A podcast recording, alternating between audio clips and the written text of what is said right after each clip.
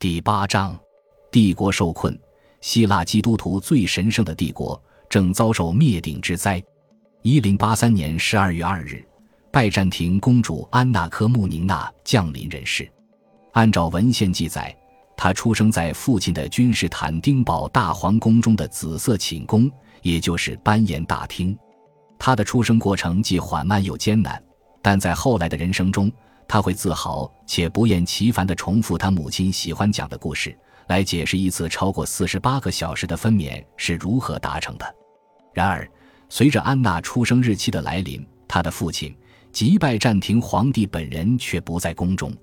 此时，他正与意大利南部的诺曼人作战，宫廷人员都在紧张不安地等待他从战场上返回。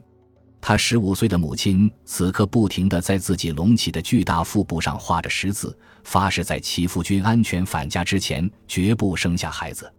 这在皇宫中引发了一些人的焦虑，因为皇帝的归程恐怕仍要有一个月之久。所幸皇帝还是及时返回，他的第一个孩子健康的生下。对于安娜来说，这一事实十分清楚地表明，即使在子宫里，我也注定要在将来深爱我的父母。因为从那以后，当我年已及笄、思想成型时，我对他们两人都怀有深厚的感情，这是毫无疑问的。出生即成为拜占庭帝国的一名公主，可谓三生有幸；逐渐融入班严大厅内的世界，更是平添一分荣耀。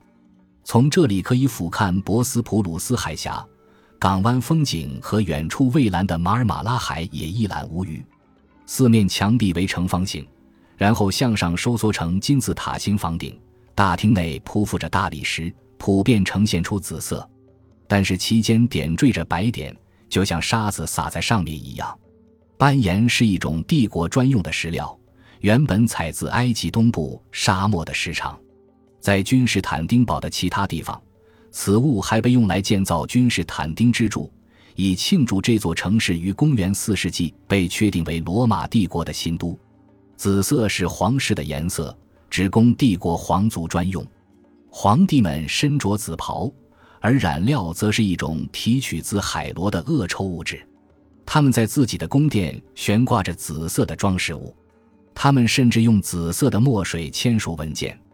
而只有在位皇帝的孩子才可以在这一紫墙房间里出生。那些被称为生于子氏者和生于子氏女的皇家骨肉。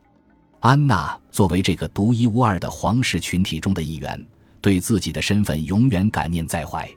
安娜的皇族父母是阿莱克修斯一世科穆宁和他的妻子伊琳娜杜卡伊娜。伊琳娜是一位高级军官和一位保加利亚贵族的女儿。阿莱克修斯是一位精明强干的将军，在一零八十一年下的一场政变中大权在握，加冕为拜占庭皇帝。两年后，他的女儿出生。安娜科穆宁娜在描述自己的双亲时不吝溢美之词。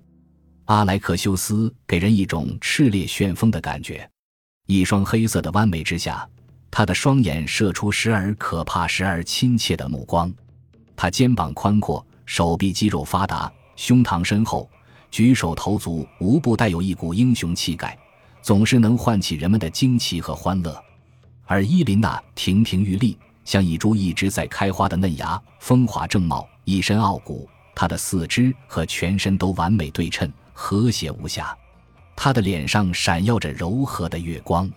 他的脸颊上盛开着玫瑰花，在很远的地方都能看见。至于安娜本人，由于出生并且长大在博斯普鲁斯岸边富丽堂皇的环境里，从小就表现出对学识、文字、修辞和哲学的渴望。终生孜孜不倦，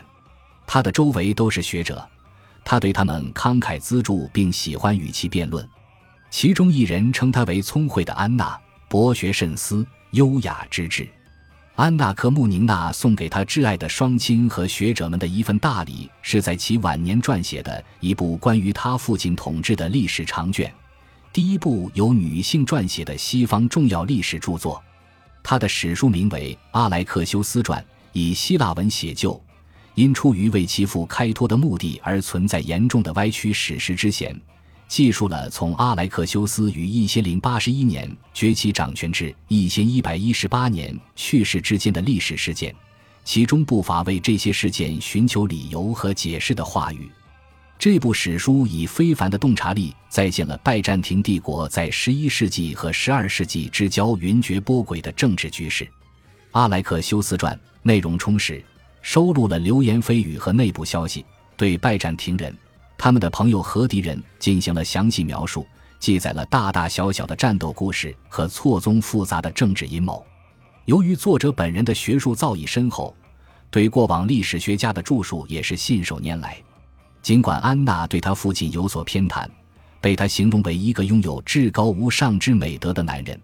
但他的作品仍以丰富多彩的文字揭示了拜占庭帝国及其皇帝在11世纪80年代和90年代所经受的重重压力。最重要的是，这部史书解释了阿莱克修斯在1095年做出的重大决定，即请求西方基督教统治者们帮助他稳定自己的国土。最终向十字军打开了东方的大门，蜂拥而入的十字军则带来了石破天惊的历史巨变。